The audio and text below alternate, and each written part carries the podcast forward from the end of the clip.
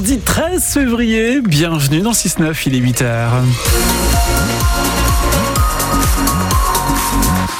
Léni Flouva, bonjour. Bonjour François, bonjour à toutes et à tous. Quel temps fait-il?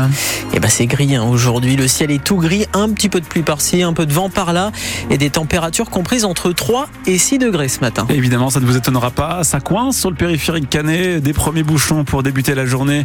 On fait un point complet dans 5 minutes et on vous attend aussi pour prendre la parole sur France Bleu, la télé-réalité, les émissions de télé-réalité. Est-ce que vous voulez regarder? Est-ce que vous aimez ça? Vous détestez ça? Pourquoi? Dites-nous, appelez-nous au 02 31 44 48 44. Oui, parce que c'est l'un des événements télé du jour. Léni, la 25e édition de Colanta reprend ce soir. Et à cette occasion, on s'est penché sur les anciens candidats de télé-réalité qui ont participé à tout un tas de programmes.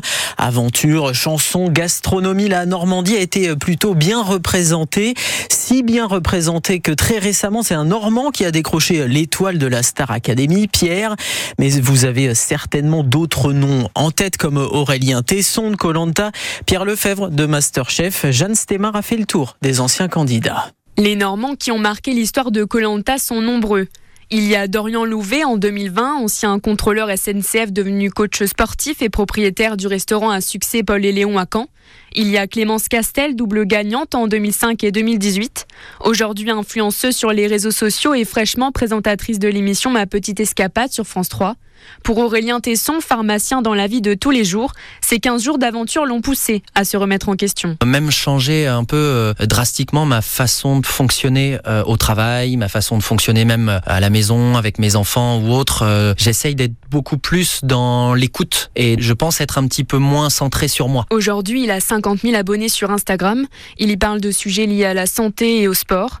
Pierre Lefebvre, lui, ancien prof de musique et gagnant de Masterchef Les Meilleurs en 2013, a pu donner vie à un projet qu'il chérissait depuis longtemps. L'expérience télé, ça m'a fait gagner 2-3 euh, ans euh, sur mon projet, je pense. Ça aide aussi euh, pour aller voir les banques quand on est un jeune chef. Moi, j'ai pu acheter mon restaurant à 29 ans. C'est un bon âge pour un chef qui a 10 ans de métier, mais pour quelqu'un qui était prof et qui avait qu'un an d'expérience, c'était très jeune. Ce qu'ils retiennent tous les deux, c'est que ces émissions leur ont permis de concrétiser des projets plus rapidement qu'ils ne l'avaient pensé.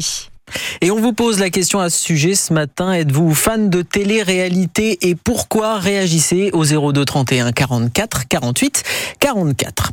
Un réseau démantelé, 14 personnes placées en garde à vue. Les gendarmes de l'Orne ont réalisé une grande euh, opération anti-trafic hier dans l'est du département. Près de 260 gendarmes étaient mobilisés, un hélicoptère, des équipes cynophiles, le tout pour freiner le trafic, notamment de stupéfiants dans l'Orne. Des modifications du bonus écologique pour acquérir une voiture électrique neuve. Une baisse de 5 000 à 4 000 euros d'aide pour les ménages les plus aisés. Le bonus reste à 7 000 euros pour les ménages les plus modestes. Le décret est paru cette nuit au journal officiel. J-11 avant l'ouverture du Salon de l'agriculture à Paris. Une édition marquée cette année par la colère des agriculteurs. Gabriel Attal reçoit cet après-midi les représentants de la FNSEA et des jeunes agriculteurs à Matignon. Les syndicats agricoles seront aussi reçus par Emmanuel Macron pour la première fois depuis le début de la crise. Et ça commence dès demain, Cyril Ardo.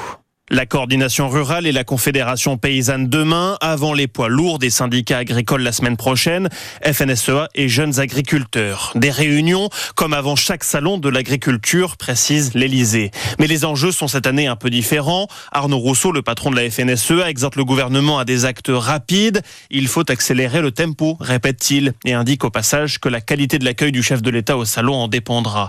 Bref, la situation est toujours fragile. L'exécutif tente d'éviter la reprise d'un mouvement qui n'est pour le moment que suspendu et les annonces sur les pesticides, les retraites des exploitants ou la simplification des normes n'ont pas tout à fait suffi à faire baisser la pression. On est au travail, dit en substance le gouvernement qui affirme que les mesures d'urgence, chiffrées à 400 millions d'euros, ont déjà commencé à être déclinées concrètement, comme l'ouverture des indemnités pour les animaux malades.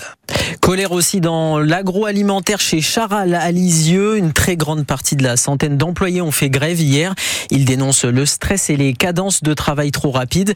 La direction du site de transformation de viande a entendu les critiques des employés. Les cadences doivent être baissées. 8h, 8h05, pardon, l'actu, c'est aussi ce bras de fer entre la CGT et la ville de Condé en Normandie. Cela fait plus de 20 ans que la mairie permettait au syndicat d'utiliser un local gratuitement. Sauf qu'en décembre dernier, la municipalité a décidé de mettre en vente ce dit local. Réaction des syndicalistes hier, ils étaient 80 selon la CGT devant la mairie en plein conseil municipal. La maire défend son choix, des questions budgétaires sont avancées. Aucune solution n'a pour l'instant été trouvée, surtout que la mairie ne dispose d'aucun local vide. Euh, France Bleu 8h06. Euh, L'aéroport de Cancarpiquet pardon, retrouve son souffle d'avant Covid. Bah oui, fini les turbulences des années précédentes. François, en 2023, l'aérogare a atteint un nouveau record de fréquentation avec près de 330 000 passagers, une hausse de 9% par rapport à 2022. Beaucoup de changements vont avoir lieu cette année. Des travaux du 11 mars au 18 avril prochain euh, pour refaire la piste principale. La direction ouvre aussi une nouvelle ligne saisonnière vers Kerry en Irlande. Marie-Lise Agron, la directrice de l'aéroport, explique ce choix. La compagnie Chalair va lancer Kerry. Kerry, c'est un comté en Irlande, c'est au sud-ouest, c'est magnifique. Tous les samedis, à partir du 29 euh, juin jusqu'au 21 septembre, avec un avion de 72 places, et donc euh, avec des tarifs d'appel qui seront très intéressants. Donc euh, voilà, c'est une destination saisonnière, mais une jolie destination. On espère aussi que les Irlandais viendront visiter la Normandie, parce que nous aussi, on a des, des pépites dans notre région. Donc on espère que cette ligne sera suffisamment rentable pour être conduite en 2025. Sur la même période, voire étendue. C'est un coup d'essai et on espère que l'essai sera transformé. Et si vous avez peur de l'avion, l'aventure, ça peut être aussi en bas de chez vous. Les guides conférenciers normands proposent du 25 février au 4 mai prochain, pendant les vacances scolaires, 80 visites de sites de la Seconde Guerre mondiale dans la région. 80 comme le 80e anniversaire du débarquement. C'est totalement gratuit, mais les places sont limitées à 25 personnes par groupe. Et en sport, c'est le prochain tour de Coupe de France qui se prépare. Un match FC Rouen Valenciennes qui pourrait se jouer au stade d'Ornano à Caen. La métropole de Rouen et le club envisagent de jouer ses quarts dans le chaudron du SMC. Un choix pratique pour accueillir plus de supporters le 28 février prochain. Vous avez la parole. Sur France Bleu Normandie. Donnez votre avis en direct.